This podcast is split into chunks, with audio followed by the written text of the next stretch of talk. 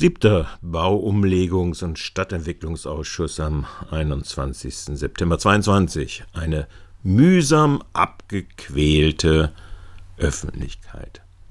In keinem Ausschuss des Freiburger Gemeinderates ist der langsam abschmelzende Widerstand gegen das Closed-Shop-System der geheimen Vorberatung statt dem gesetzlichen Transparenzgebot so nachhaltig verankert wie in diesem Ausschuss der sollte ja eigentlich gerade direkt Interesse nachhaltig beförderte bzw. auch behinderte Bedürfnisse der Allgemeinheit abwägend behandeln. Dieser Bau- und Umlegungs- und Stadtentwicklungsausschuss. In der ihm eigenen spröden Technokratenart brachte dies Professor Haag, der Baubürgermeister, nach dreiminütiger Änderungsberatung für den Einkaufsmarkt im neuen gemischten Gewerbewohngebiet, dem Ex-Güterbahnhof Nord, dessen Verkaufsfläche mal eben um das Doppelte erhöht, von 440 auf über 1000 Quadratmeter, wurde bei gleichzeitigem Parken auf ebener, anfahrbarer Ebene um ihn herum, statt in einer Tiefgarage, auch die Lästigkeit dieser Öffentlichkeit der Beratung auf dem Punkt. Dann äh, bedanke ich mich recht herzlich. Dann war das zwar eine nicht sehr intensive, aber trotzdem formgerecht durchgeführte Vorberatung. Ähm, ich denke auch, dass es im Gemeinderat dazu keine große Aussprache geben wird. Ich bedanke mich bei Ihnen recht herzlich.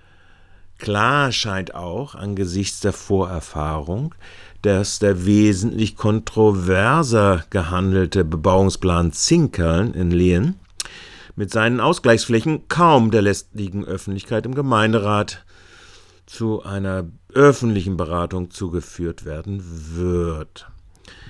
Wie schön, dass vor spärlicher Zuschauergalerie angesichts der Ausschussbeschlussfassung auch zwingend diese Öffentlichkeit wenigstens der erste Freiburger Holzbaupreis in die erste Runde des öffentlichen Interesses gerückt werden konnte wie es treffend die sachverständige Architektin Petra Heber auch zum Schluss ausdrückte. Frau Habermann. Äh, ich denke, ein Wert äh, dieses Holzbaupreises ist jetzt nicht der Einzelpreis an sich, sondern dass man trotz eines überschaubaren Teilnehmerfelds doch mal die ganze Bandbreite des Holzbaus hat, sowohl im Altbau, in der Modernisierung als auch im Neubau. Und man sieht eigentlich sehr deutlich, dass der Baustoff Holz nicht objektabhängig ist, sondern als ganz normaler Baustoff vielfältig verwendet, äh, verwendet werden kann und durch diese Bandbreite und durch die Verschiedenartigkeit der Objekte macht es eigentlich sichtbar, dass im Hintergrund eben viel Holz verbaut ist und das äh, animiert, glaube ich, in Freiburg dann sehr, den äh, Baustoff Holz weiterzuverwenden und ich bin mir sicher, beim nächsten Holzbaupreis werden wir einen deutlich höheren Teilnehmerkreis haben. Das nehmen wir jetzt zu Protokoll und hoffen, dass das dann noch so eintritt.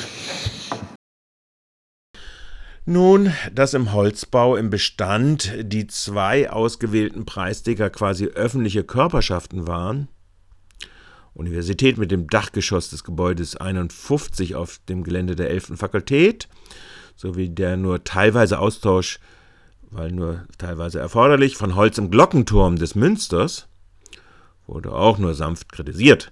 Bei zwei bepreisten von fünf eingereichten Vorschlägen in der Kategorie Bestand mit nur einem Anbauherrn im Lehm-Holz-Kombi, der als privater Bewerber ins Rennen ging, nicht gerade sehr verwunderlich.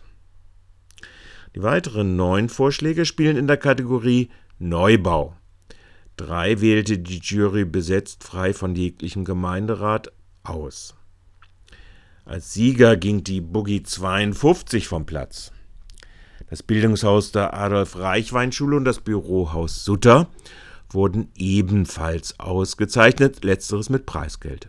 Die Preissumme übrigens aller vergebenen Preise beließ sich auf zusammen 20.000 Euro. Ja, das sagt Michael in seinem Bericht zum Bauausschuss seiner siebten Sitzung im Jahre 22.